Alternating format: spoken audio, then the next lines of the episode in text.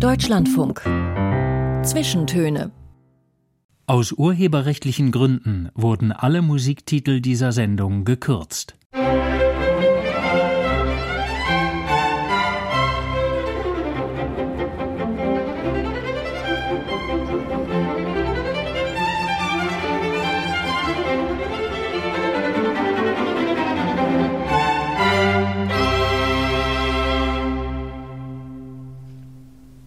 Mit Joachim Scholl heute. Wir senden aus Berlin und viel wird von der Hauptstadt heute die Rede sein, von den Milieus, den Kiezen, den Menschen. Denn unser Gast, der hat Berlin gewissermaßen zu seinem Beruf gemacht. Das ist der Schriftsteller Johannes Groschupf, der mit fulminanten Berlin-Krimis bekannt geworden ist. Romane, die über das Genre schon ein ganzes Stück hinausgehen. Man kann mit diesen Büchern durch die Stadt flanieren, ihren Geschmack, ihre Stimmung spüren. Sie entfalten eine ganz eigene Soziologie, eine ziemlich finstere, aber so präzise im Detail, dass man als Berliner oder Berlinerin sofort sagt, so ist es, so sieht's mal aus. Und genauso sieht das auch die Kritik auf den Deutschen Krimipreis ist. Johannes Groschow inzwischen schon abonniert. Und wir freuen uns, dass er heute Zeit für uns hat. Willkommen zu den Zwischentönen, Herr Groschow. Ja, schönen guten Tag. Berlin-Alexanderplatz war vorgestern, Berlin Heat ist heute. So hat ein Berliner Kritiker natürlich über den Roman Berlin Heat geurteilt. Es ist schon schön, so mit dem großen Alfred Döblin in eine Reihe gebracht zu werden. Oder? Ja, das ist toll. Also das ist gerade äh, sozusagen Erfüllung eines Jugendtraums auch, weil ich äh, nach Berlin gekommen bin, nachdem ich 15, 16-jährig Berlin Alexanderplatz gelesen hatte auf dem elterlichen Sofa und beschlossen habe, ich will in die Großstadt komme aus Lüneburg, eine Kleinstadt bei Hamburg. Norddeutscher Himmel, kleine Beamtenverhältnisse, Vater Richter. Und ich wollte in die große Stadt, wenn ich mal groß wäre. Und als ich 18 war, war es dann soweit. Wie so viele Leute, junge Männer, damals 82 ähm, kam ich nach Westberlin, weil ich auch nicht zur Armee gehen wollte. Große Auseinandersetzung mit dem Vater, der äh, immer noch nicht verwunden hatte, dass der Krieg verloren gegangen sei und den Sohn dann sozusagen nochmal in die Offizierslaufbahn schicken wollte. Aber nein, ich wollte nach Berlin und zwar nach Westberlin. Das war einfach die Stadt, äh, die mich sofort gefesselt hat. Darüber unterhalten wir uns noch ausführlich. Sind Sie schon vorgeprägt? Ich bin ja ehrlich gesagt nicht so ein Krimifex. Ja, kenne mich nicht so aus. Es war in der Tat unser Deutschlandfunk-Literaturmann Jan Drees, der mich auf Sie gebracht hat. Ich lag in der Badewanne, wo ich immer den Büchermarkt höre im Deutschlandfunk. Und da sagt unser Kollege über Ihren jüngsten Roman, der funktioniert wie ein gut durchgeöltes Repetiergewehr. Und ich habe sofort gedacht, Mensch, hey, das guckst du dir mal an. Ist auch eine gute Charakteristik, wie ich finde, durchgeöltes mhm. Repetiergewehr. Wie überhaupt alle, die über sie schreiben, ist mir aufgefallen, so echt schmissige Sätze formulieren. Ne? So in der honorigen Welt stand zu lesen, das Wort soll man im Radio nicht sagen, also ein heißer Sch ist dieses ja. Buch, muss man lesen. Ja. Hilft, hilft sowas eigentlich? Man, Ihre Bücher verkaufen sich auch so ziemlich gut, wie man hört, ne? Ja, ehrlich gesagt, ich äh, zucke da immer so ein bisschen äh, zusammen. Also freue mich über Vergleich mit Berlin-Alexanderplatz oder wenn es der heiße Scheiß ist, dann äh, äh, ja, läuft schon ein Schauder des Geschmeicheltseins über meinen Rücken, aber ähm, ich muss ehrlich sagen, ich brauche das auch. Also als äh, Kriminalautor braucht man schon auch äh, Kritiker, die das gut finden, die das an die Leser vermitteln und äh, hoffe, dass den Lesern es dann auch damit gut geht. Haben Sie eigentlich eine Stadtkarte von Berlin neben sich liegen, wenn Sie schreiben, so einen schönen alten Falkplan vielleicht. Wer sich in Berlin auskennt, der kann ja förmlich mit ihren Helden mitlaufen, so von Straße zu Straße, von Platz zu Platz, von Kiez zu Kiez. Na, ich laufe selbst durch Berlin. Ich hatte diesen Falkplan jahrzehntelang, äh, bis er so ein bisschen aus der Mode gekommen ist und mit Google Maps kommt man ja jetzt auch ganz mhm. gut äh, durch die Stadt. Aber tatsächlich laufe ich all die Runden, die meine Figuren, meine Helden äh, zurücklegen, in den verschiedenen Kiezen, ob das nun Kreuzberg, Charlottenburg, äh, Fenfuhl, Hellersdorf, was auch immer, ist ein bisschen schwierig für die äh, Hörer außerhalb Berlins. Aber durch diese ganzen verschiedenen Bezirke, die ja jede Großstadt hat, äh, laufe ich selbst und gucke mir an, wie man da lebt, wie man dort redet, wie man dort sich kleidet, was für Atmosphären, die Orte, die Plätze haben, die Straßen, wie das nachts aussieht, wie das früh morgens aussieht, wer da nach Hause kommt oder zur Arbeit geht. Und ähm, das muss ich selber erlaufen. Da bin ich sozusagen noch Journalist genug, damit es alles stimmt. So rasant wie diese Krimis erzählt sind, denkt man, der Mann hat noch nie was anderes gemacht. Ähm, der Groschupf ist ein Thriller-Autor durch und durch. Ihr allererstes Buch ähm, ist kein Krimi, sondern schildert ja ein persönliches Lebensdrama von Ihnen. Wir, wir können nämlich wirklich von Glück sagen, dass Sie überhaupt hier sitzen, denn Sie haben einen Hubschrauberabsturz überlebt. Wie und warum sie in diesem Helikopter saßen, davon hören wir nachher ausführlicher. Nicht alles verraten jetzt gleich, aber ich habe gedacht, es war wohl die schärfste Zäsur in ihrem Leben. Ne? Ja, absolut. Danach war alles anders. Danach war alles anders und es gibt seitdem für mich ein Vorher und ein Seitdem. Und das macht das Leben zu etwas Besonderem. Entstand auch so der Autor ja, Johannes der Autor Groschupf. entstand äh, sozusagen in den Monaten, den vielen langen Monaten im Krankenhaus danach und ähm, hatte mir immer gewünscht, äh, mal Bücher zu schreiben und es mir nie so richtig getraut. Und in diesen Monaten dachte ich, ist dir das Leben nochmal geschenkt worden? Haben mir ja auch die Ärzte gesagt. Und ich wusste mit diesem Geschenk zunächst so gar nicht so richtig was anzufangen. Und äh, dachte dann, na dann versuch doch mal Bücher zu schreiben. Eine Geschichte hast du ja jetzt. In Algerien hat sich dieser Zufall zugetragen. Sie erzählen es uns, nachdem wir Ihren ersten Musikwunsch erfüllt haben. Sie haben sich vor allem Instrumentalmusik ausgesucht, Herr Groschupf, sehr ruhige auch. Wir fangen klassisch an mit der Cavalleria Rusticana von Pietro Mascagni. Das Intermezzo möchten Sie gerne hören. Warum? Wegen Scorseses Raging Bull, einer meiner absoluten Lieblingsfilme und ähm, das hat so eine Intensität, die mir als Mann auch, der mit den Gefühlen äh, so ein bisschen äh, sparsamer ähm, hausiert, äh, also das bringt mich wirklich äh, den Tränen nahe. Das sind die Filmbilder, aber es ist vor allem diese Musik, die sich da öffnet. Und es spielt das Prager Symphony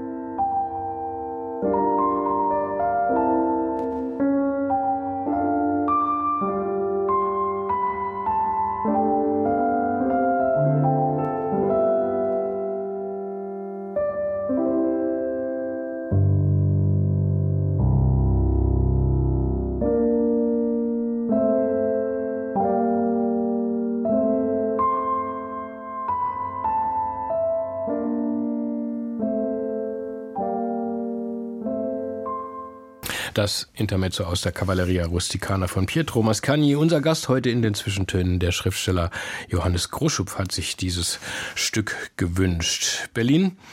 Das ist das Terrain Ihrer Bücher, aber Sie sind gar kein Berliner, haben Sie vorhin schon gesagt, sondern in Braunschweig geboren, dann in Lüneburg aufgewachsen. 1963 ähm, sind Sie geboren, ein Jahr später, glaube ich, schon in Lüneburg ja, gewesen. Ja, ne? ich bin richtiger Lüneburger. Das war eine beschauliche westdeutsche Kleinstadt-Kindheit? Kleinstadt, 60.000 Leute da, die sich in der Altstadt auch äh, wir als Schüler immer getroffen haben. Man läuft immer den gleichen Leuten über den Weg, was natürlich auch schön ist.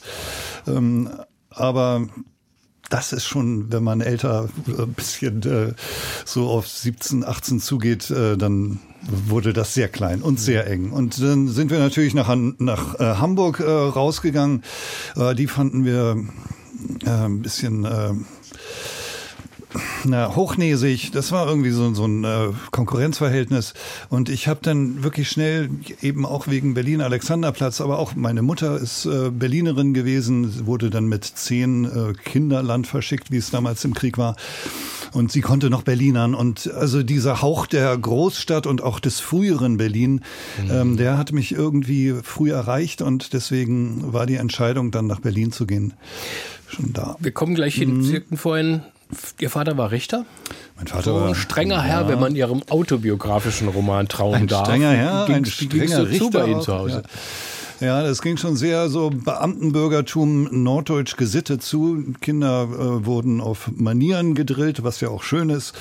Ähm, aber so an wirklichem Zuspruch und Interesse gab es eher weniger, muss man mhm. sagen. Ja. Was waren Sie denn so für ein Jugendlicher? So in späten 70ern, frühen 80ern gab es ja so die scharfen Stilfraktionen. Man trug als Jugendlicher entweder lange Haare oder eine Punkfrisur oder Fassonschnitt, wenn man zu den Braven gehörte. Ich hatte eine Matte bis zum Hintern und habe Pink Floyd und Led Zeppelin gehört und ja. wollte nur weg aus meinem Kaff. Was waren Sie denn für einer? Ja, sehen Sie, ich durfte keine langen Haare tragen. Ich habe sie dann immer gerungen. Na, ich um, auch nicht. Was glauben Sie, was das für ein Kampf war? Ja, ja. Ich äh, habe diese Kämpfe verloren. Also ich, also ich hatte jetzt keine Ratzputzkeiner, aber so schulterlang und das war dann schon immer ja endlose Diskussionen am Mittagstisch und ähm, auch die Diskussion, was man denn später mal werden äh, will, äh, war schon mit 13 für mich klar. Ich will Schriftsteller werden und mein Vater winkte ab. Na, da werden sie schon auf dich warten. Ähm, was war ich für ein Jugendlicher? Ja, so ein äh, scheuer, sensibler, sehr wacher, aber auch äh, zurückhaltender. Ähm, viel durch die, also wir wohnten am Stadtrand, dann durch die äh, Wälder dort gelaufen. Ähm, Freundschaften mit äh, Jungs, die in der Heide, so in den Dörfern da äh, ge gewohnt haben. Ähm, ja, so ein bisschen schief in die Welt gestellt am Anfang, muss man Aber schon sagen. Aber dann also dann eben dorthin, wo alle kleinen westdeutschen Provinzrebellen hin wollten, wo die richtige Action ist, nach Westberlin. Sie sagten schon, ne? Bundeswehr war ein, Thema, war, war ein Argument. Ja, ein großes Thema. Wir, mein Vater hat äh, zwei, drei Jahre nicht mehr mit mir geredet, weil ich äh, oh. den Wehrdienst verweigert habe. Das war mhm. wirklich äh, knapp. Ich, du bist nicht mehr mein Sohn und so. Also solche Diskussionen gab es ja ganz viel damals in den späten 70er, Anfang 80ern in äh, bundesdeutschen Familien. Aber wie war denn dann der erste Kontakt? Also von Lüneburg nach Berlin. Der erste Kontakt war eine Schulreise, was ja bis heute gemacht wird, dass mhm. sozusagen die, Stimmt, ja. die Schulklassen äh, aus ganz Deutschland werden irgendwie so neunte, zehnte Klasse dann mal nach Berlin geschickt. Und dann hat man da fünf, sechs Tage oder drei, vier Tage. Wir sind ins Theater gegangen und da gab es äh, Lieder von äh, Emigranten aus den äh, 30er Jahren. Und das hat mich total äh, gefesselt. Also diese Stimmung, diese Sehnsucht, aber auch dieses Berlinische. Und dann läuft man eben durch diese dunklen, damals noch irgendwie Kohlengeruch geschwängerten Straßen, dieses alte 20er Jahre, äh, Jahrhundertwende, ähm, Architektur ist ja noch alles da und sah damals auch richtig schlimm ranzig aus. Ähm, wir waren auch einen halben Tag in Ostberlin, sozusagen nochmal eine, eine dunklere Seite der Medaille. Ja, ja. Äh, es hat mich total gepackt. Ja, mhm. da war ich äh, 16 und dann kam eben Berlin-Alexanderplatz, wo sozusagen die Stadt ja auch zur, zur Sprache kam und selber gesprochen hat und äh, das hat mich total. Mhm. Also auch dieser Berliner Witz, diese Berliner Schnelligkeit und so, die da in den 80ern gar nicht so äh, präsent mehr war, aber die hatte ich immer noch im Ohr und habe sie auch immer gesucht seitdem. Mhm. Fragen Berliner mit dem Stadtplan in der, in, in der Hand, wo ist denn die Straße? Dann kriegen sie die Antwort, ja, haben Sie einen Stadtplan oder Icke? Sie haben an der Freien Universität Germanistik, Amerik Amerikanistik, Publizistik studiert. Das ist so das klassische Studium für den angehenden Schriftsteller. Hatten Sie einen Plan? Ich hatte überhaupt keinen Plan. Ich war auch kein guter Student und ich bin auch nicht, nicht gerne hingegangen. Ich habe endlos zu Hause gesessen und gelesen und gelesen, was immer mir in die Finger kam. Aber ähm, das dann analytisch zu zergliedern und ähm, da irgendwelche Theorien, dann, dann gab es damals die Strukturalisten, Baudrillard und alles eine Simulation und ähm, Nee, das hat mir überhaupt nicht zugesagt. Und ich fing dann an, eben durch die Berliner Straßen zu rennen und zu gucken, was ist denn der, der wirkliche Alltag, was ist das Leben? So, was macht es aus? Ich war, hatte mich damals in Neukölln angesiedelt, altes Arbeiterviertel, äh, wo gar keine Studenten eigentlich lebten und äh, die ganzen Leute, die ausgingen, gingen in Kreuzberg, Schöneberg aus. Ja, ich lief in Neukölln herum und habe sozusagen das Ur-Berliner Leben gesucht und auch gefunden. Mhm. Dann haben Sie aber schnell auch angefangen, darüber zu schreiben. Als freier Journalist haben Sie begonnen für Zeitungen, Magazine. Und da war die Stadt schon ihr Gebiet, ne? schon ihr Thema. Ja, ähm, ich habe zuerst, also tatsächlich über Neukölln habe ich so eine kleine Gebrauchsanweisung für Neukölln gemacht, so im Punk-Stil. Auf die kommen wir auf jeden ähm, Fall noch, ja. Ähm, und äh, dann waren die Zeitungen eben auch neugierig. Und ich habe dann nicht nur über Berlin geschrieben, sondern auch als Reisejournalist äh, für die Zeit und äh, für andere Blätter dann mhm. einfach mich versucht in der, in der Welt auch umzugucken über Berlin hinaus. Ja, wenn man mal als Journalist sagt, ich bin Reisejournalist, dann sagen die Kolleginnen und Kollegen, oh, das, das hört sich toll an. Also in den frühen 1990er Jahren weiß ich noch, dass dieser Job als besonderes leckeres Stück Kuchen betrachtet wurde für freie Autoren. Da flog man so auf Kosten oft von Reiseunternehmen oder eben von, von Magazinen totschick mit fetten Spesen zu den schönsten Zielen. Ich weiß nicht, ob es jetzt noch so ist. Wie sah es bei Ihnen aus? Es war am Anfang war es wirklich eine Abenteuertour, weil äh, das waren dann die frühen 90er oder die späten 80er Jahren, als im europäischen Osten die äh, Grenzen fielen. Und dann konnte man eben äh, nach äh, Kiew fliegen und äh, also nach Polen, in die Ukraine, Russland und äh, Budapest und die, diese ganzen altmitteleuropäischen äh, Zentren waren auf einmal wieder da. Man konnte äh, sich dort umtun. Es war ein ganz anderes Leben als das Berliner Leben, aber das hat mich endlos fasziniert. Ähm, dann diese Einladungsreisen, die kamen etwas später. Das war auch wirklich schön, dann äh, von der Redaktion da irgendwelchen ähm, Einladungen äh, folgen zu dürfen in die Karibik oder Südsee oder was auch immer, Hawaii. Das ist toll, aber fürs Schreiben war das nix, weil da äh, sitzt man denn in einem äh, Programm, das vom Tourismusministerium äh, oder von den äh, Agenturen schon festgeklopft ist und man bekommt nur die Schokoladenzeiten zu sehen und ich musste mich dann immer abends abseilen, um überhaupt noch eine Story zu finden, mhm. zu sehen, wie leben die Leute hier wirklich. Und dann kam es eben zum Absturz, buchstäblich, in Algerien 1994. Sie waren mit einer Reisegruppe in der Wüste unterwegs. Und was ist dann passiert? Ja, südliches Algerien. Es war eine der schönsten Reisen, die ich ähm, überhaupt gemacht habe. Die Sahara ist eine unglaublich ähm, großartige Landschaft. Also ich hatte mich damals mit einem der Reiseteilnehmer angefreundet und wir haben dann sind dann nachts immer rausgegangen, haben uns die diesen Sternenhimmel angeschaut, der eine unendliche Tiefe hatte. Die Luft ist so rein, man kann endlos in, in, in, ins Universum schauen. Und ähm, die Tage vergingen dann halt mit Reisen durch die, über die Dünen, Geröllfelder, Oase zu Oase.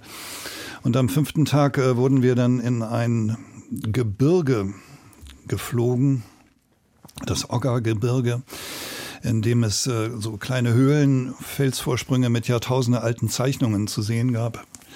Wir wurden dort in der Mittagshitze hingeflogen, große spätsowjetische Hubschrauber vom algerischen Militär dort abgeladen und dann haben wir in einer langen Wanderung diese ähm, äh, Bilder uns angeguckt, die wirklich 5000 Jahre alt sind. Giraffen, so Strichmännchen, die auf der Jagd sind und so und kehrten dann auf ein Plateau zurück, wo die Hubschrauber uns wieder abholen sollten. Und äh, zwei Hubschrauber kamen, der eine setzte sich ziemlich weit äh, entfernt auf und der andere in unserer Nähe. Ich hatte so eine Kiste mit äh, Wasserflaschen ähm, auf der Schulter und dachte, ich nehme den nächsten. Alle haben das gedacht. Alle stiegen in diesen nächstgelegenen ein, nur fünf drüben sind rübergegangen zum zweiten Hubschrauber und winkten dann immer, kommt doch hier, er ist noch äh, so viel Platz. Wir drängten uns in diesen ersten Hubschrauber. Und der äh, stieg dann äh, mit einigen Mühen auf. Das war irgendwie zu merken, dass es äh, eine schwere Last ist. Man hörte auch die Stimmen der Piloten in, der, in dem Cockpit nebenan. Wir saßen im Innenraum auf äh, Tanks, die für die, so Benzintanks, die für die äh, langen Überwüstenflüge wohl nötig waren. Und äh, stiegen auf in die Luft der Wüste und dann kippte die ganze Maschine zur Seite. Wir fielen von den Sitzen, dann wurde Maschine aufgefangen, man hörte die Piloten brüllen. Und ich wusste, es ist irgendwas Schreckliches im Gange. Es ist also die Landschaft äh, sackte vor mir ab, dann wurde das ganze äh, Gefährt wieder hochgezogen. Und äh, wir hatten dann schon das Gefühl, jetzt jetzt ist es gut, jetzt hat er sozusagen seine Maschine wieder im Griff. Aber dann äh, kippte das Teil wieder wirklich schräg zur Seite nach unten. Und ähm, es war ein ganz kurzer Moment, ich weiß nicht, also man fiel nicht lange, aber dann äh, wir schauten uns alle an und wussten, äh, es ist das Ende, weil äh, wir, wir schlagen gleich auf und ähm, als wir dann aufschlugen, äh, fürchterliches metallisches äh, Geräusch wie so ein endzeitlicher Stoß. Da, Im gleichen Moment fuhr ein Feuer durch diesen Innenraum, denn wir auf diesen äh, diesem Benzinleitungen, die waren gerissen, hatten sich entzündet. Wir lagen in einer Feuerwolke. Ich ganz in der Ecke zusammengekrümmt, äh, die anderen über mir und die äh, äh, versuchten jetzt irgendwie alle aufzustehen und an den Bullaugenfenstern irgendwie zu kratzen, irgendwie rauszukommen. Wir lagen auf der Tür, durch die wir reingekommen waren. Da, da gab es kein Entkommen. Es gab keinen Ausweg. Das war mir total klar. Ich hatte dann schon gedacht, das ist äh, das Ende. Hier kommt man nicht raus. Die anderen äh, irrten dann noch rum, äh, waren schon in Brand. Die hatten diese äh, Schesch-Tücher, die man in der Wüste halt um den Kopf trägt, die loderten alle auf. Und ich dachte, ich will nur noch sterben und hoffentlich tut es nicht weh. Und sah mich dann schon, fühlte mich dann schon aufsteigen aus dem eigenen Körper heraus in die, in die Luft der Wüste. Und es war ein unglaublich schönes Gefühl, weil es sozusagen, ich war der Schmerzen ledig und sah in dem Moment meine Gesichter meiner beiden Kinder. Die waren damals ach, ganz klein, zwei und vier. Und die schauten mich an und ich wusste, wenn ich jetzt weiter aufsteige und so sozusagen verfliege, werde ich sie nie wiedersehen. Werden meine Kinder mich auch nie wiedersehen. Und in dem Moment war die Entscheidung auch schon gefallen. Ich war wieder unten im Wrack des Hubschraubers lag in meinem Körper und äh, sah dann, dass die, die Tür zu diesem Cockpit der Piloten äh, in den Angeln hing, durch den Aufschlag irgendwie zerrissen und äh, während die anderen hinten im Innenraum sich äh, immer noch also in ihrer Panik ähm, drängten, bin ich dann durch diese Tür raus. Ich habe gesehen, die Scheibe des Cockpits war zerrissen, zersplittert, habe mich darüber geschwungen und äh, war dann draußen. Also kein Feuer mehr, keine, kein Tod mehr, der mir bevorstand, sondern ich war wieder da. Ich bin dann auf den Felsboden äh, gefallen und habe meinen Namen geschrien. Johannes, Johannes. Der Himmel war da, die Erde. Ich, ja.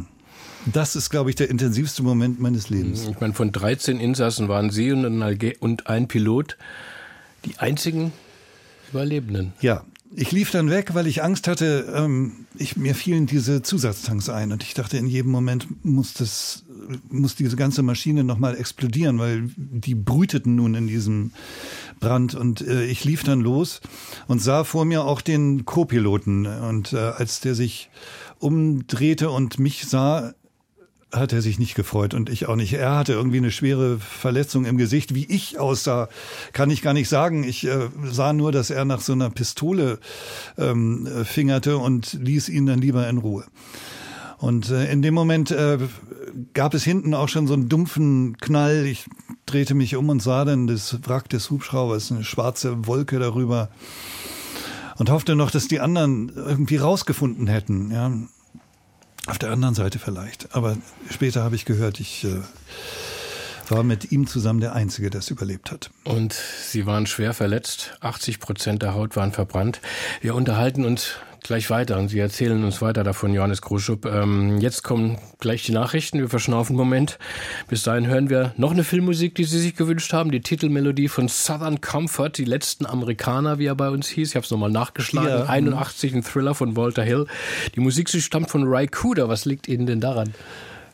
Also der Film ist selbst gar nicht so toll. Ich habe ihn damals mit einem Film äh, mit einem Freund gesehen und als wir diese Musik gehört haben, ist die uns wirklich Jahre in Erinnerung geblieben und irgendwann, also Ray Kuda hat ja viel ganz tolle Filmmusik gemacht, auch für Wim Wenders und hat diese Buena Vista Social Club entdeckt, die Leute in Kuba und so. Aber wie er selber Gitarre spielt und äh, diese dumpfen, starken, tiefen Bässe, das ist was Besonderes.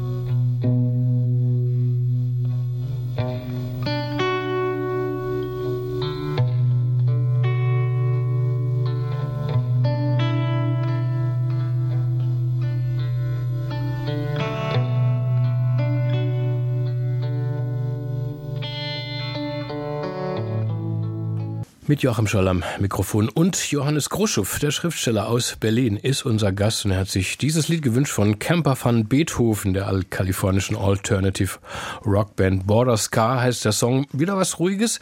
Warum gefällt Ihnen das so gut, Herr Groschow? Oh, ganz so ruhig ist das nicht. Das ist ein ziemlich flottes, so ein gute Laune-Stück. Ähm, das war meine frühe Berliner Zeit. Das erinnert mich total an meine Hinterhofwohnung im vierten Stock Hinterhaus in Neukölln und ähm, aber auch später hatte ich eine große Reggae- und Dancehall-Zeit ähm, und das ist mir wirklich sehr lieb und vertraut. Wollte ich nochmal hören.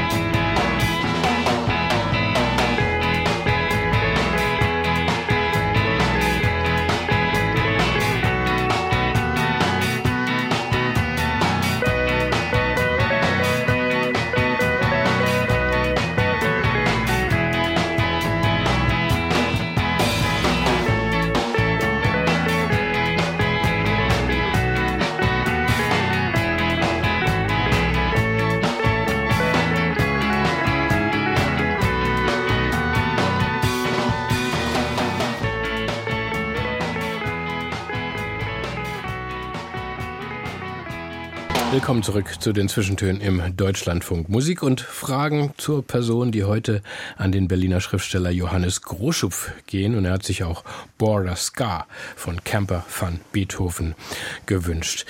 Sie haben uns schon von dieser Tragödie erzählt, Herr Groschupf, diesen Hubschrauberabsturz, den Sie überlebt haben 1994 in der algerischen Wüste. Von 13 Insassen haben nur Sie und ein Pilot überlebt. 80 Prozent ihrer Haut waren verbrannt. Mhm. Das ist ja eigentlich fast unglaublich, ja. dass sie überhaupt überlebt haben. Ja, das haben mir die Ärzte auch gesagt. Also wenn ich von einige Jahre früher mit 75, 80 Prozent Verbrennung gekommen wäre, hätten sie nichts für mich tun können. Die medizinische Technik und äh, Entwicklung hat es äh, ist dann tatsächlich so weit, dass sie auch ähm, eine so großflächige äh, Verbrennung dann irgendwie äh, bewältigen können, aber es hat endlos lang gedauert mit Transplantationen, die dann wieder abgestoßen wurden, neue Transplantationen, Kunsthaut, die aufgelegt wurde, damit darunter natürliche Haut wächst. Und ich war mit diesem Leben, das mir nochmal geschenkt worden ist, auch am Anfang ziemlich im mhm. Zweifel, was das denn nun sein soll. Ich meine, wie vorhin schon kurz erwähnt, äh, ist Ihr erster Roman Zu weit draußen, heißt der, ähm, Die Quelle eigentlich die autobiografische Quelle für, für, diesen, ja. für, diese, für diese Tragödie. Ein ganzes Jahr waren sie im Krankenhaus. Und es soll ein Jahr permanenter Schmerzen gewesen sein, Tag und Nacht. Man kann ja. sich das gar nicht vorstellen. Ja, das äh, ist auch wirklich äh, sehr schwer sozusagen in Sprache zu fassen. Ich habe da wirklich lange drüber nachgedacht, wie man Schmerzen in in, in Worte fassen kann, das ist total schwierig. Aber Verbrennungen sind einfach wahnsinnig schmerzhaft. Und der Prozess der Genesung war unglaublich langwierig, zäh und eben ja, von so einer gewissen Verzweiflung auch äh, geprägt, ob das nun überhaupt noch was wird. Und wenn es was wird, wie ich dann wieder in die Welt komme. Mhm.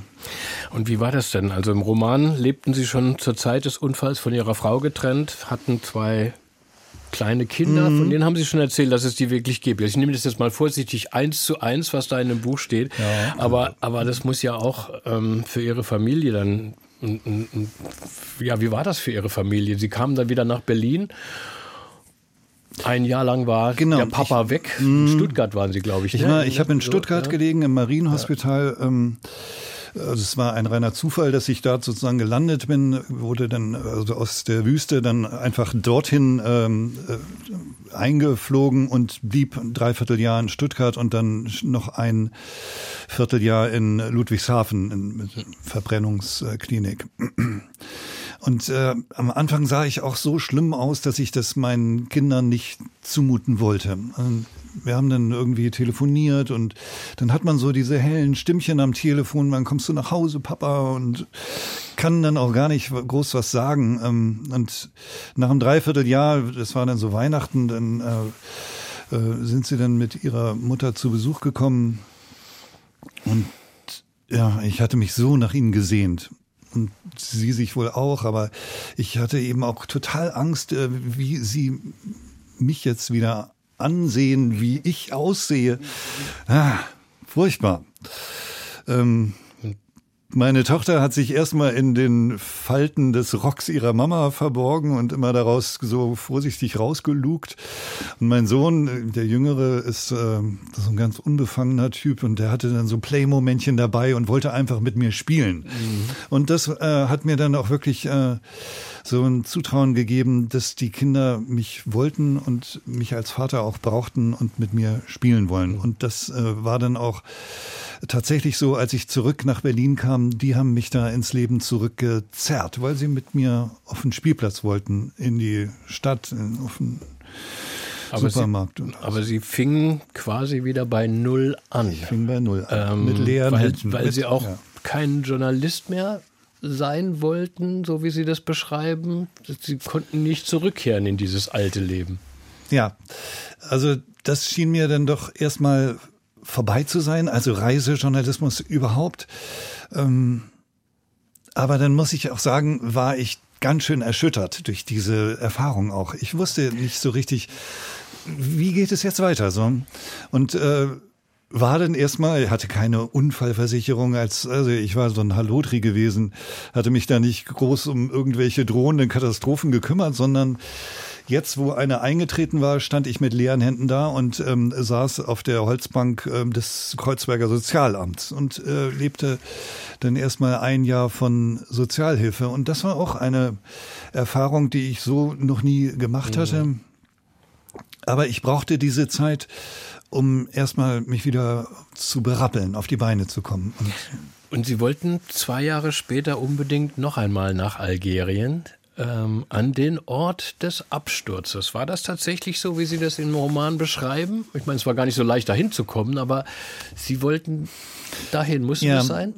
Es, ich hatte gedacht, es äh, müsste, könnte etwas noch klären, könnte etwas abschließen, aber tatsächlich äh, hat es sich dann nicht, das ist nun wirklich der Roman. Ich brauchte auch ein Ende für, das Rom, für den Roman. Ähm, das Buch endet in Algerien, aber ich selber bin nicht mehr hingeflogen. Ich habe äh, von jemandem gehört, der okay, dann in bin ich Ihnen da jetzt aufgesessen, weil ich doch dachte, ja, das musste ihn fragen. So ist es. okay, gut, da waren Sie aber ich, dann schon ein kleiner Romandramaturg. Genau, ich brauchte hm. sozusagen den Kniff am Ende. Ich okay. selber hatte nicht das Gefühl, dass ich, wenn ich das dieses Aber Sie haben sich ziemlich gut vorgestellt, wie Sie da stehen und das ausgebrannte Wrack da sehen. Also ja, habe ich schon ja, gedacht, das, das, das gibt es äh, tatsächlich. Aber dann sind wir jetzt beim Autor. Also ich meine, Sie haben ein Jahr von Sozialhilfe gelebt, Gelegenheitsjobs. Eine Geschichte vielleicht noch ähm, bei einer RTL-Show da mit Hans Meiser wurden sie eingeladen und sie wollten das gar nicht hin, aber dann gab es halt auch ein bisschen Geld und dann ja, sind sie ja. wegen des Geldes hingegangen. Das waren diese komischen Shows, die da am Nachmittag Ja, genau, liefen, die ne? gibt es heutzutage, ja, die gibt's gar nicht mehr. Ne? Mhm. So wo sozusagen persönliche, äh, schwere Erfahrungen und äh, wir saßen da zu viert. Einer hatte irgendwie beim, beim Holzhacken äh, sich, weiß ich nicht, irgendwie in den Arm gehackt und musste jetzt irgendwie sein äh, nach Hause fahren. Und mhm. also es war eine kunterbunte Truppe. Ja, den und, haben sie aber getoppt mit ihrem Hubschrauberabsturz. Ja, oder? ja, genau. Es war so ein bisschen Überbietungswettbewerb und es war super skurril. Aber war auch eine kleine Anekdote, die in dem Roman dann auftauchte. Und irgendwie habe ich versucht, mit dieser Sache auch zu spielen. Also es ist ja nicht nur Tragödie, nicht nur Katastrophe, sondern mhm. es ist auch eine Geschichte, die in meinem Leben einfach ihren Platz finden musste und ähm, Sie haben den Abschluss dann auch in einem, einem Radio-Feature sozusagen ja. verarbeitet, also richtig als, als Hörspiel. Das kann man sich sogar noch runterladen aus, aus, dem, aus, ja, aus dem Netz. Das, das gibt mhm. es noch. Wie ist dann aber dann ja auch der, erste, der Schriftsteller ist praktisch durch den ersten Roman gekommen, aber dann kam ja dann doch relativ rasch die ersten Jugendromane, mhm. die auch schon in Berlin spielten, mhm. auch so einen kleinen Krimi-Touch hatten. Wie sind Sie da drauf gekommen? Ich glaube, ja, es gab noch so einen äh, Neukölln-Roman, der in den 80ern spielte, als ich äh, selber dort Hinterhofhelden. Ähm, diese Jugendromane, das hat mir unheimlich Spaß gemacht, mit meinen Kindern aufzuwachsen und die dann sozusagen 12, 13, 14, 15 Jahre alt werden zu sehen und reden zu hören, wie eben Berliner Gören so reden und wie alle äh, Jugendlichen äh, auf der ganzen Welt äh, so ihre skurrilen Rituale, Moden, Trends und äh, Abneigungen haben. Habe mich sehr an meine Jugendzeit auch erinnert, die auch völlig anders war, aber diese Großstadtjugend meiner Kinder hat mich dann doch wirklich auch sehr inspiriert. Ähm, diese äh, Romane Lost Places zu schreiben, auch in Berlin als äh, Abenteuerspielplatz nochmal mhm. zu entdecken. Mein Sohn kam manchmal erst um Mitternacht äh, aus irgendwelchen Neuköllner stillgelegten Krankenhäusern oder leeren Schulen zurück, wo er mit seinen Freunden dann unterwegs gewesen war. Und dann habe ich mir das selber angeguckt und dann habe ich daraus äh, also ich, ich kannte gemacht. die gar nicht und habe sie jetzt aber auch wirklich mit Spaß gelesen. Also wie ja, gesagt, also diese jugendlichen Helden, die streifen durch Berlin, eben durch die mhm. Straßen, die Milieus treiben sich an den dunkelsten Ecken vorbei. Ich meine, wenn man jetzt drauf schaut, denkt das sind so die topografischen, psychologischen Vorstudien zu den späteren Hammerkrimis dann. Ja. War das so? Ja, also die Ortschaften, also die Schauplätze und, und Orte und ähm, das äh, inspiriert mich total. Also wenn ich in so ein äh, stillgelegtes äh, Kinderkrankenhaus gehe, wo irgendwie nur noch der kalte Nachtwind durch die Gänge weht oder irgendwelche Plätze, die man äh, nachts kaum betreten will, Schulen, Kegelbahnen, äh, wo irgendwie noch die äh, Holzkugeln herumliegen und man dann irgendwelche märchenhaften Erinnerungen hat, einer der Auszug, das Fürchten zu lernen oder so. Also sowas bringt mich äh, tatsächlich dann ins Erzählen und ins auch, äh, ich muss dann immer weiter gucken, was, was gibt es noch zu sehen? In welchen Keller kann man noch, über welche Mauer kann man noch springen? Ähm, und diese, diese jugendliche Neugier hat mich dann wirklich äh, gepackt und das hat sich natürlich für die Krimis, für diese dunklen äh, Seiten der Großstadt total ausgezahlt. Mhm. Ich meine, den Durchbruch als Auto für Erwachsene, den hatten sie dann mit Berlin Prepper. Da wurde vom ersten Höllentrip durch ein düsteres ja. Berlin gesprochen. Wieder so ein, so ein Reißersatz. Ne? Ihr Held, der ist ein Prepper. Also er bereitet sich mental wie, wie, wie, wie äh, physisch und psychisch auf das äh, Ende der Zivilisation vor, trainiert jeden Morgen, schwimmt eine Riesenstrecke in der Spree, bevor er zur Arbeit geht, um etwas zu tun, was sie selbst mehrere Jahre als Brotberuf gemacht ja. haben. Mhm. Das müssen wir noch nachreichen biografisch. Was, Herr Großschub, ist ein Cleaner? Ein Cleaner ist äh, jemand, der äh, die übelsten Hasskommentare aus dem Netz fischt. Also ich habe es bei Zeitungs, äh, bei zwei Zeitungen gemacht, Tagesspiegel und der Welt. Aber Cleaner gibt es auch, die bei YouTube irgendwelche ähm, üblen äh, äh, Videos rausfischen und so. Also das ist sozusagen, das sind die Müllmänner des Internets, kann man sagen, die den absoluten schlimmsten Kram unseren Blicken entziehen, weil es unerträglich wäre, das zu sehen oder zu lesen. Meine, ihr Held Walter, der arbeitet bei einer großen Boulevardzeitung im Hochhaus, wo früher die Mauer war, muss man nicht lange rätseln, ne, welche Zeitung ähm, das ist. Er bekommt täglich oder nächtlich eher an die tausend Posts vor Augen. War das auch bei Ihnen so? Ja, tausend. Ein endloser Schwall von ähm, äh, übelsten Beschimpfungen oder politischen Statements oder was auch immer. Also die Hälfte war okay, man will ja auch, dass die Leser sich untereinander mhm. äh, verständigen und diskutieren, debattieren.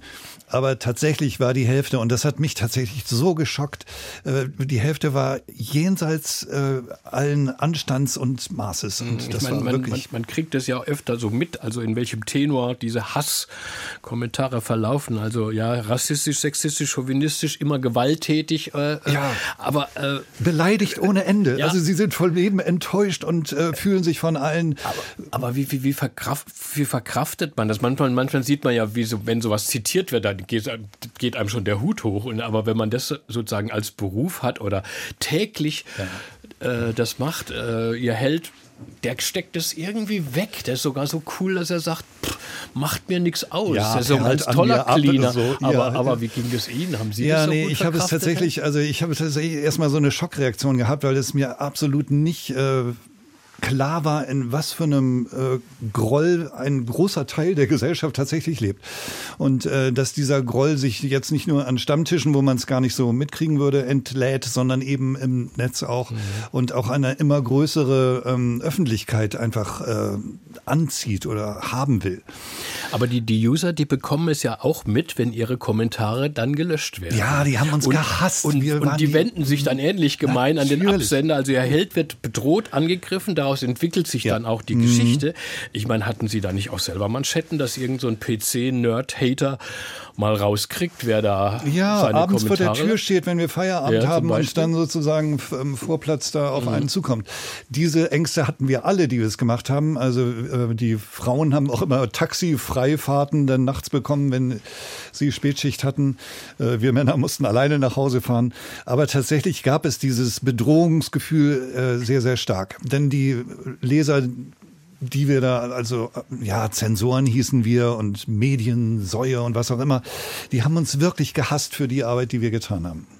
Ich meine, dieser Stoff, der, der liegt jetzt nicht nur in der Berliner Luft, ne, sondern ist Nein, wirklich ein weltweites Phänomen. Ja, natürlich. Aber natürlich entwickeln sie ihn im besonderen Kiezmilieu von Kreuzberg und Neukölln. Das ist das Großschupfterrain.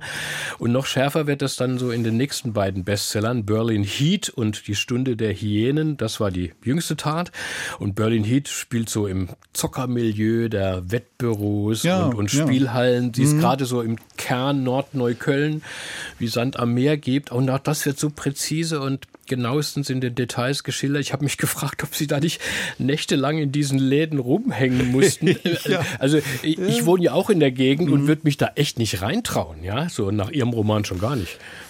Ja, ich traue mich dann schon. Also ich habe auch immer ein bisschen Bedenken, aber ähm, da siegt dann doch meine Neugier. Und ich finde diese Männer interessant, äh, die dort, also äh, endlos sitzen und auf irgendwelche Hunde rennen oder ähm, Hahnenkämpfe, Pferderennen, äh, Fußball, Zwischenergebnisse. Hunderennen in Australien. In Australien, wo auch immer.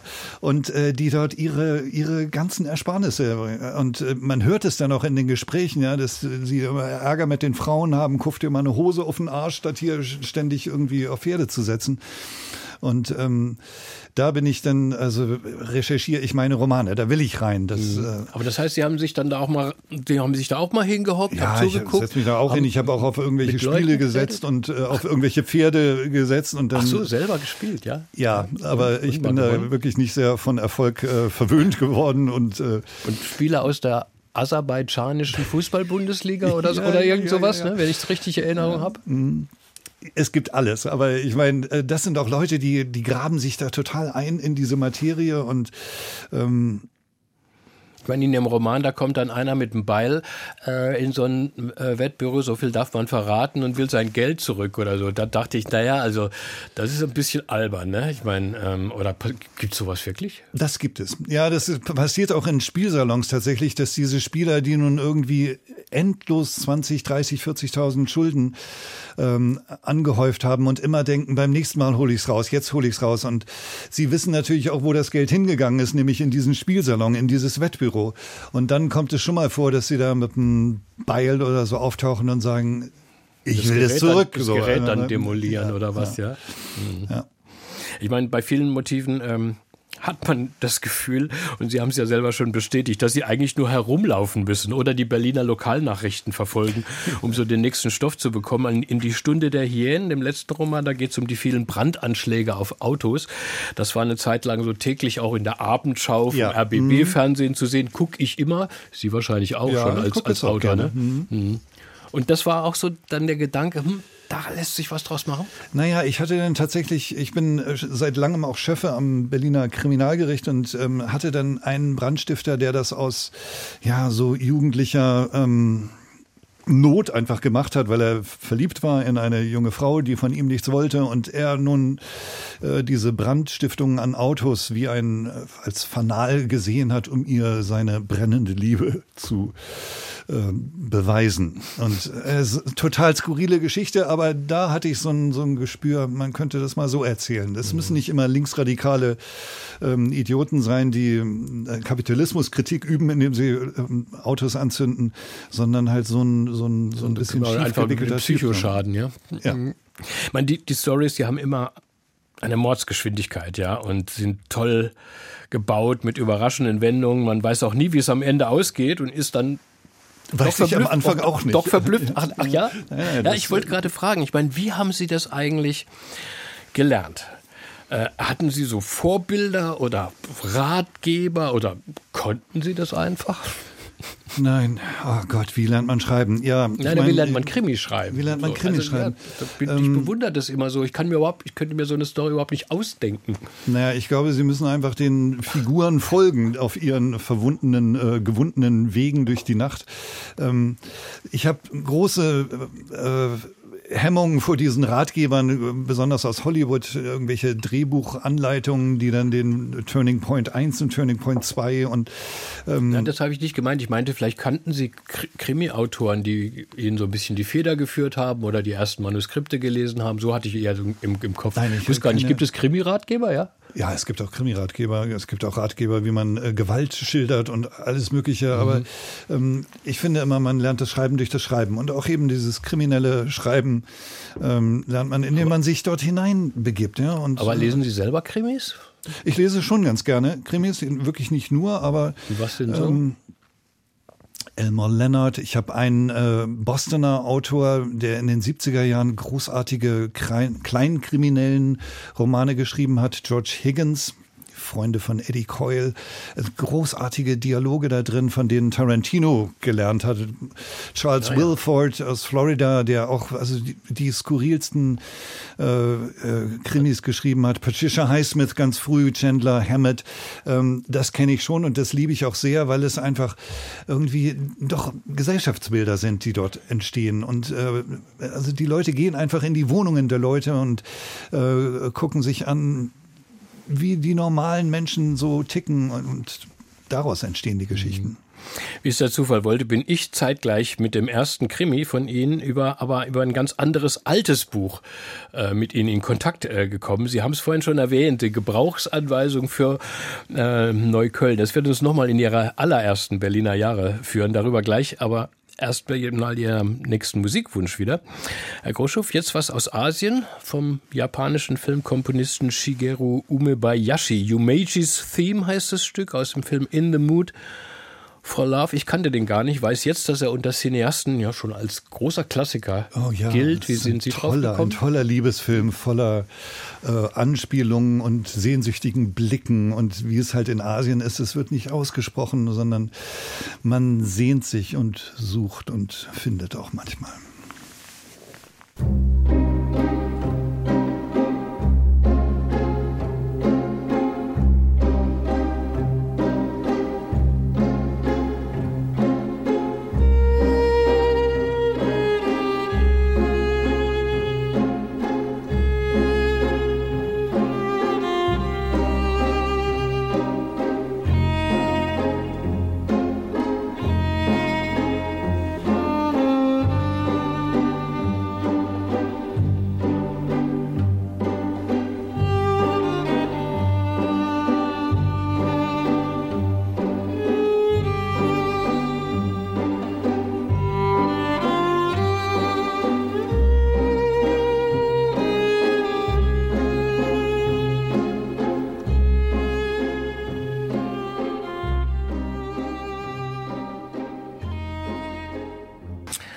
Dem Soundtrack von In the Mood for Love haben wir Filmmusik gespielt hier in den Zwischentönen im Deutschlandfunk für unseren Gast, den Berliner Schriftsteller Johannes Groschupf.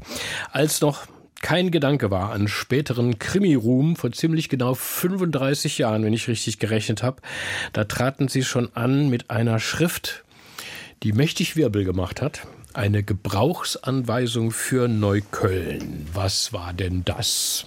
Ich war jung. Und, und ich brauchte das Geld. Nein. Und ich lebte in einem Berliner Bezirk, ähm, der in Berlin wirklich sehr unbekannt war. Ich weiß nicht, ob es das in anderen deutschen Großstädten auch gibt. Also so ein Paria-Bezirk, äh, in den man nicht reingeht und äh, von dem die Leute auch nicht sozusagen in die Innenstadt kommen. Ich glaube, Hamburg, Wilhelmsburg oder so. Es gibt diese Bezirke in jeder großen Stadt. Und Neukölln war in den 80ern eben äh, so ein Bezirk, der lebten viele Arbeiter, lebten auch äh, einige Türken schon. Ähm, aber es gab keine Studenten, es gab auch, also wenn es Kneipen gab, dann nur die ureingesessenen Berliner äh, Eckkneipen so, äh, wo das Gespräch erstirbt, wenn man reinkommt als äh, Neuer und äh, dann fragen sie einen Kugel oder Henkel, man weiß gar nicht, was sie meinen. Ähm, also es war so eine Kultur, so ein Milieu, was ich äh, sozusagen auf meinen äh, Wanderungen mir äh, erschlossen habe und äh, darauf habe ich so eine Art Pamphlet, Gebrauchsanweisungen mit äh, skurrilen ähm, Texten, Collagen versehen, ähm, dann im Selbstverlag rausgebracht. Und das äh, wirbelte einiges auf in in meine, Olga O'Groschen hieß die Autorin. Olga O'Groschen war Das ich, war ja, ja, Pseudonym. Ich meine, es war, war, eben gar kein Buch, sondern so eine im Copyshop zusammengetackerte äh, ja, Geschichte. Ja, genau. ne? Mhm. Aber äh, hat sich dann aber doch guerillamäßig verbreitet. Wie denn eigentlich? Es hat so. sich ähm, tatsächlich erstmal äh, in drei, vier Läden, wo ich es ausgelegt hat, verbreitet und dann hat ein Taz-Redakteur Helmut Höge das äh, entdeckt und hat es dann in der Taz gebracht an drei aufeinanderfolgenden äh, Tagen auf die ganze Seite und von da an ging das äh, durch die ganze Berliner Alternativkulturen äh, die Gebrauchsanweisung mhm. für Neukölln.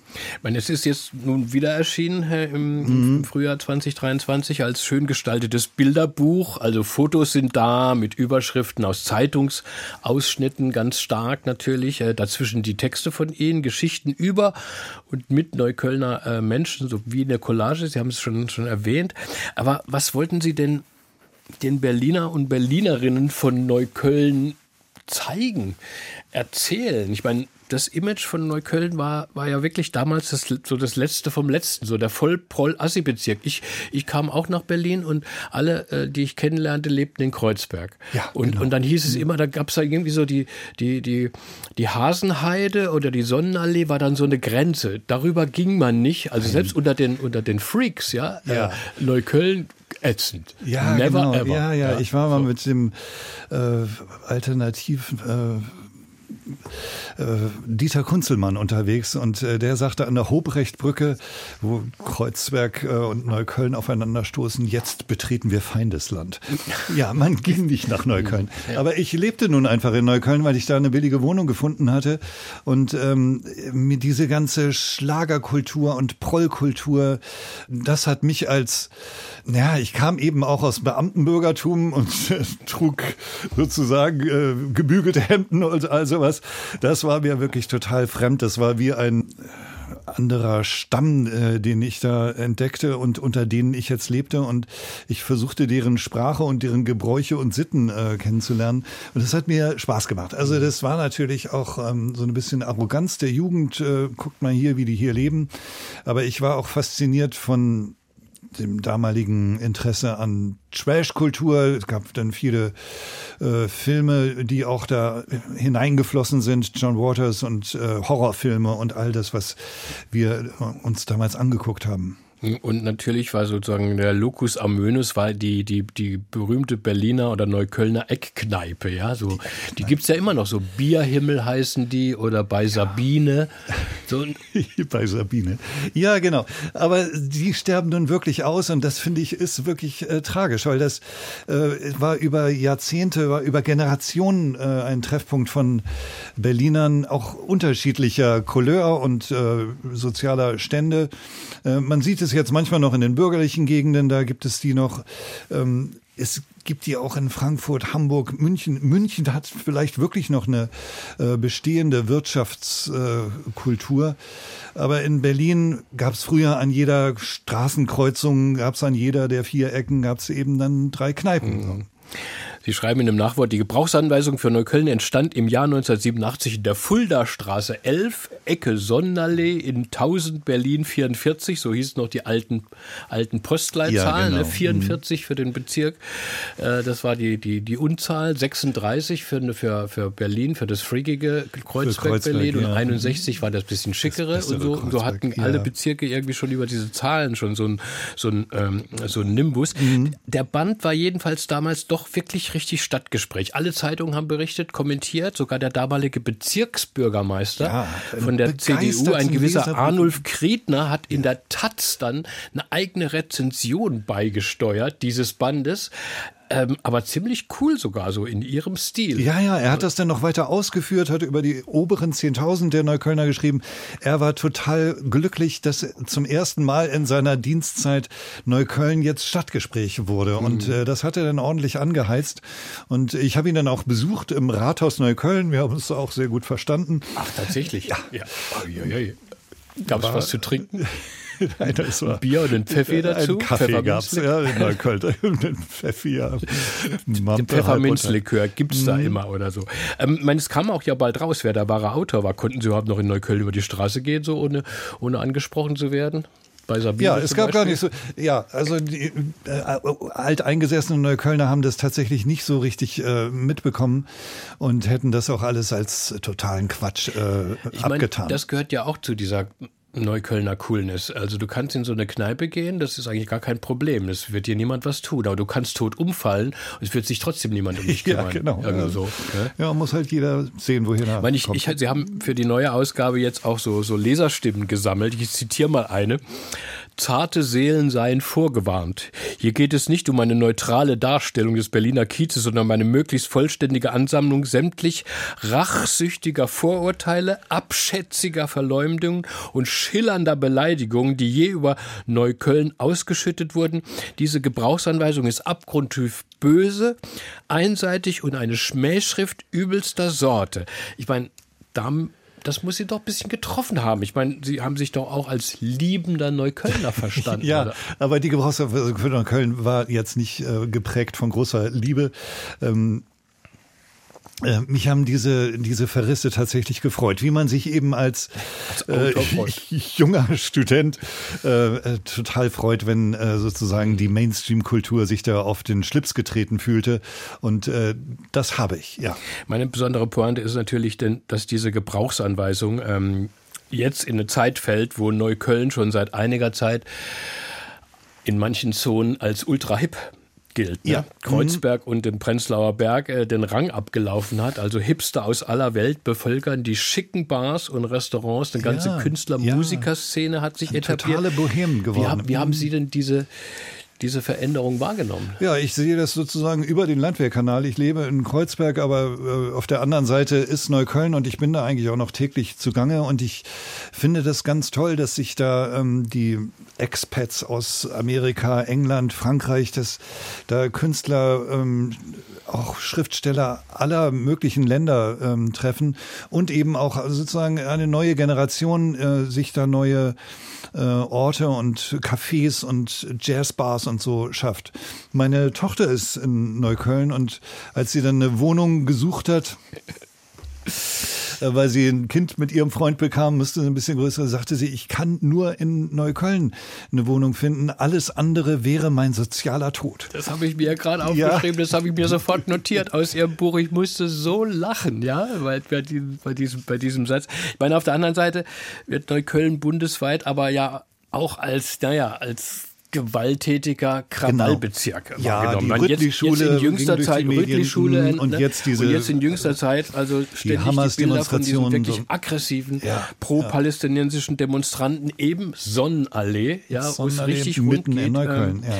und die letzte Silvesternacht äh, war eine regelrechte Schlacht Ja. äh, in der Gegend. Ich meine, ist das Klima doch aggressiver? Ich finde das gerade das Interessante dabei. Meinen Ja, Sie, man das- das- es da mehr oder was? Naja, was die Atmosphäre ist schon aggressiver geworden, aber ich finde, das gilt durch, äh, für ganz Berlin und äh, sammelt sich dann halt, es ist ein Brennpunkt, muss man schon sagen. Aber gleichzeitig können da eben auch junge Familien wohnen und auf den Spielplätzen gibt es so eine richtige äh, Alternativkultur noch und es gibt einfach auch diese Bohemen der ähm, der Kunstleute ähm, und diese Vielfalt macht den Bezirk einfach total interessant, während Prenzlauer Berg Kreuzberg mittlerweile fast auch, dann schon so gleichförmig geworden sind, weil die Leute können sich das da leisten, aber die anderen eben nicht. Mhm.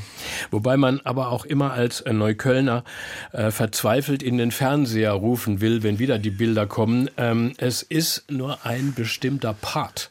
Es ist nur eine, ne, ein, ein, Viertel von Neukölln. Man, der ja, Bezirk ja. hat fast 350.000 Einwohner. Das muss man sich mal klar machen. Das ja. ist eine eigene Großstadt.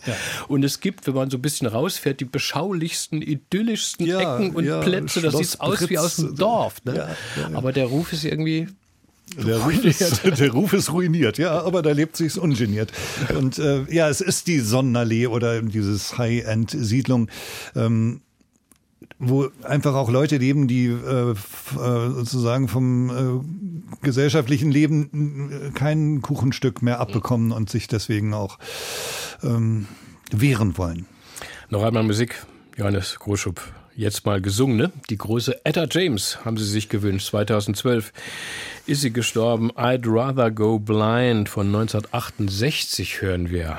Weshalb? Ich liebe ihre Stimme. Und ich äh, muss ehrlich sagen, ich liebe unglückliche Liebesgeschichten. Ich finde, es ist fast besser, unglücklich verliebt zu sein, weil dann solche Lieder entstehen.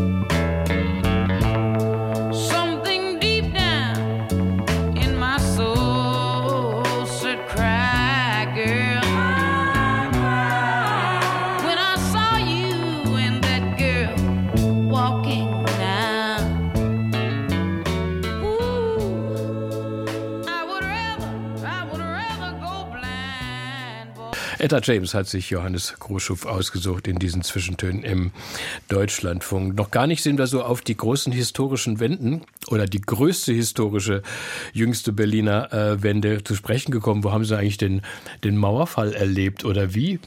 Ja, ich saß erstmal vor dem Fernseher, habe irgendein Europapokalspiel äh, gesehen und dann äh, gab es ein äh, Band äh, unter dem äh, Fußballspiel äh, Berliner Mauerfeld.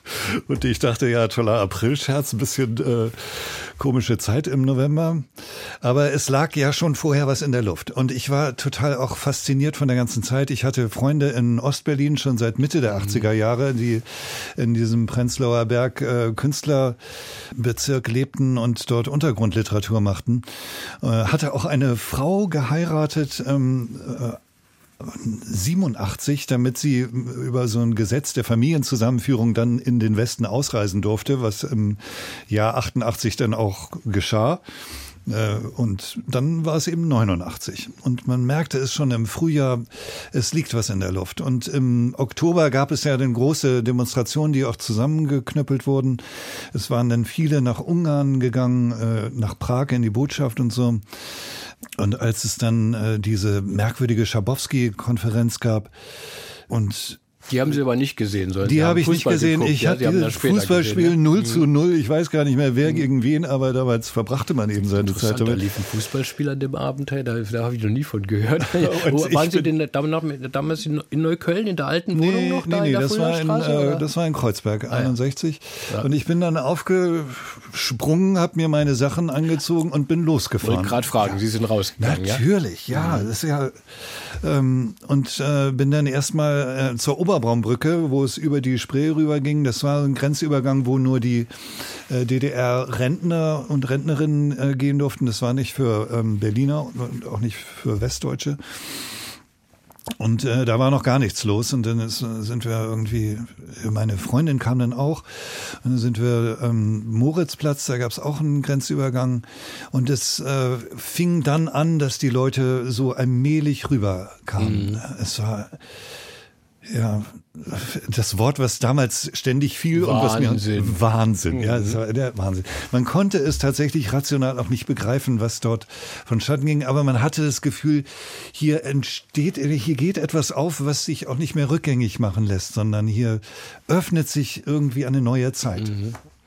Und wie haben Sie dann jetzt aber so auch als ja als Berliner äh, Terrainmann äh, das wahrgenommen? Weil es hat sich ja dann doch durch den Mauerfall die ganze Stadtatmosphäre, das Stadtgefühl hat sich dann doch relativ schnell verändert auf eine Weise, ne? Sozusagen ja, es wurde sehr schnell äh, sehr viel voller. Also und alles zog nach Berlin mit einem alles Schlag. Alles zog nach ne? Berlin. Die Bonner zogen nach Berlin. ja, was, was wollten wir mit den Bonnern? ähm, äh, und auch die waren gar nicht so erfreut. Zum großen Teil hat man das dann so mitgekriegt. Ähm, aber es gab dann, äh, ja, und eben äh, vom Osten her kamen auch viele rein, aber die viele Westberliner gingen ja auch äh, dann in die Ostteile der Stadt und haben sich da äh, umgeschaut. Ich kannte das nun ein paar Jahre mhm. vorher schon von ständigen Besuchen, die dann immer 25 Euro äh, Quatsch Mark. Zwangsumtausch. Zwangsumtausch äh, nötig waren. Ähm, aber es gab auch schon so ein bisschen so einen kolonialen Stil, dass man da jetzt im Osten irgendwie sich dann die interessanten Quartiere ausguckte. Selbst die Hausbesetzer aus Kreuzberg gingen dann rüber und haben da in der Mainzer Straße sich äh, die ähm, tollen Häuser angeguckt und äh, besetzt. Das finde ich im Nachhinein war das schon auch wirklich unangenehm. So.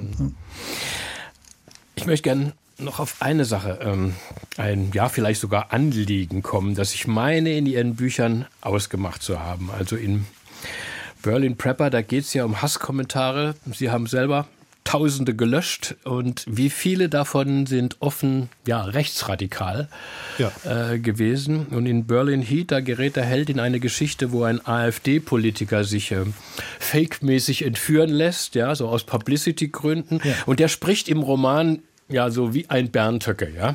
So, ja, also furchtbare, genau. ja, furchtbare ja. Reden mhm. hält der. Und dieser rechtspopulistische Aufschwung oder so, diesen Nazi- Untergrund, den es auch in Berlin natürlich in ganz bestimmten Ecken so gibt. Mhm. Das scheint mir so ein, ein Thema zu sein, das Sie umtreibt, Herr Großschupfer ein politisches, wo Sie sagen, das kotzt mich so an und deswegen kommt es auch in meinen Romanen vor. Ja, ja, es, kotzt, ja ähm, es ist in meinen Romanen, weil es einfach Teil unserer gesellschaftlichen Realität ist. Es ist einfach äh, so, dass wir nicht mehr in den 80er Jahren, da gab es das auch, aber da war das wirklich eine absolute Randkultur und äh, Kennzeichen unserer jetzigen, heutigen Zeit ist einfach, dass, ähm, dass das politisch und auch gesellschaftlich einfach eine ähm, Größe ist, die, die da ist und die sich auch mit zunehmender Selbstverständlichkeit breit macht, in der Mittelschicht auch. Und äh, das ist etwas, was ich äh, unbegreiflich finde und womit ich als Autor irgendwie versuche umzugehen. Denn die inneren Landschaften, die sich da abbilden, die sind tatsächlich von einer auch Lebensverachtung und von einem Beleidigtsein äh, getränkt, äh, was mir in meiner doch Lebensfreude, würde ich mal sagen, dass ich am Leben bin, macht mir jeden Tag eigentlich von neuem Spaß.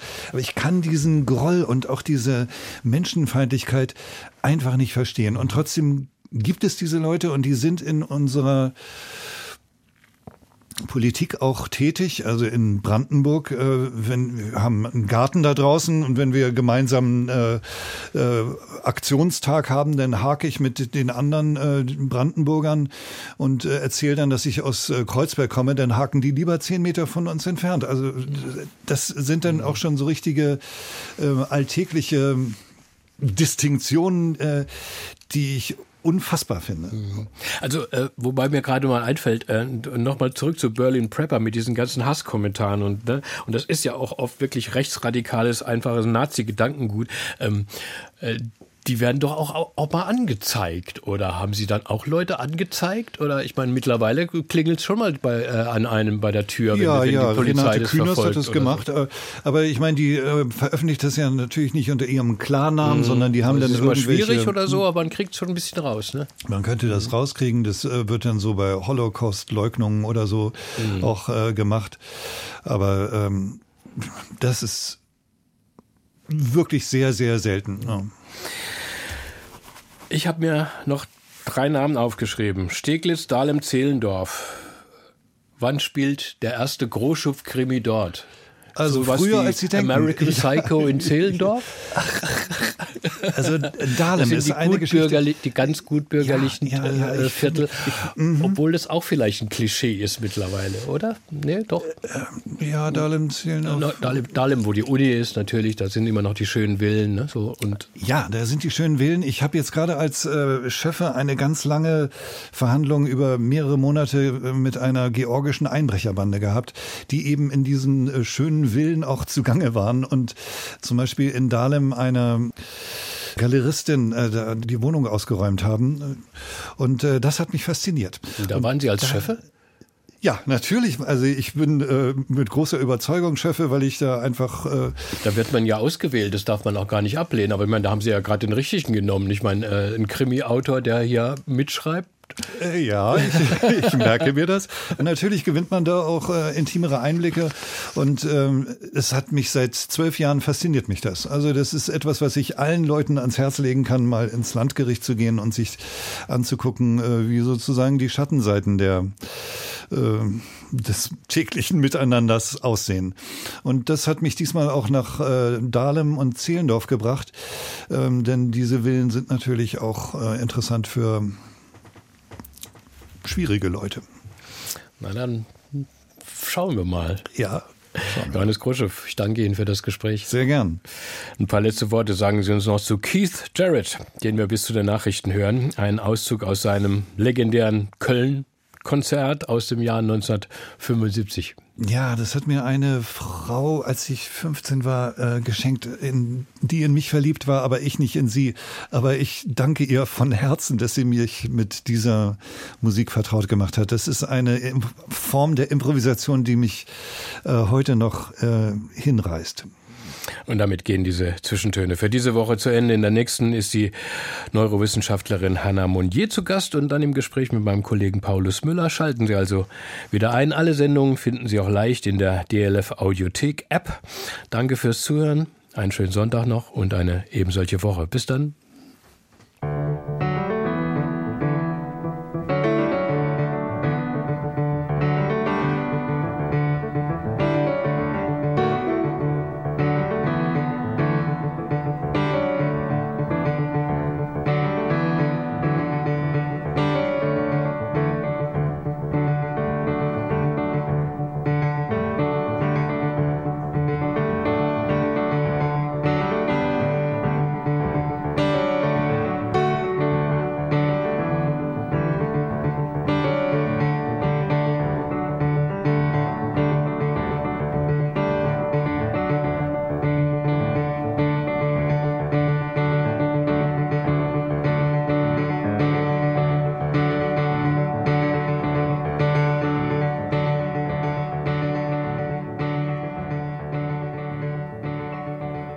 Aus urheberrechtlichen Gründen wurden alle Musiktitel dieser Sendung gekürzt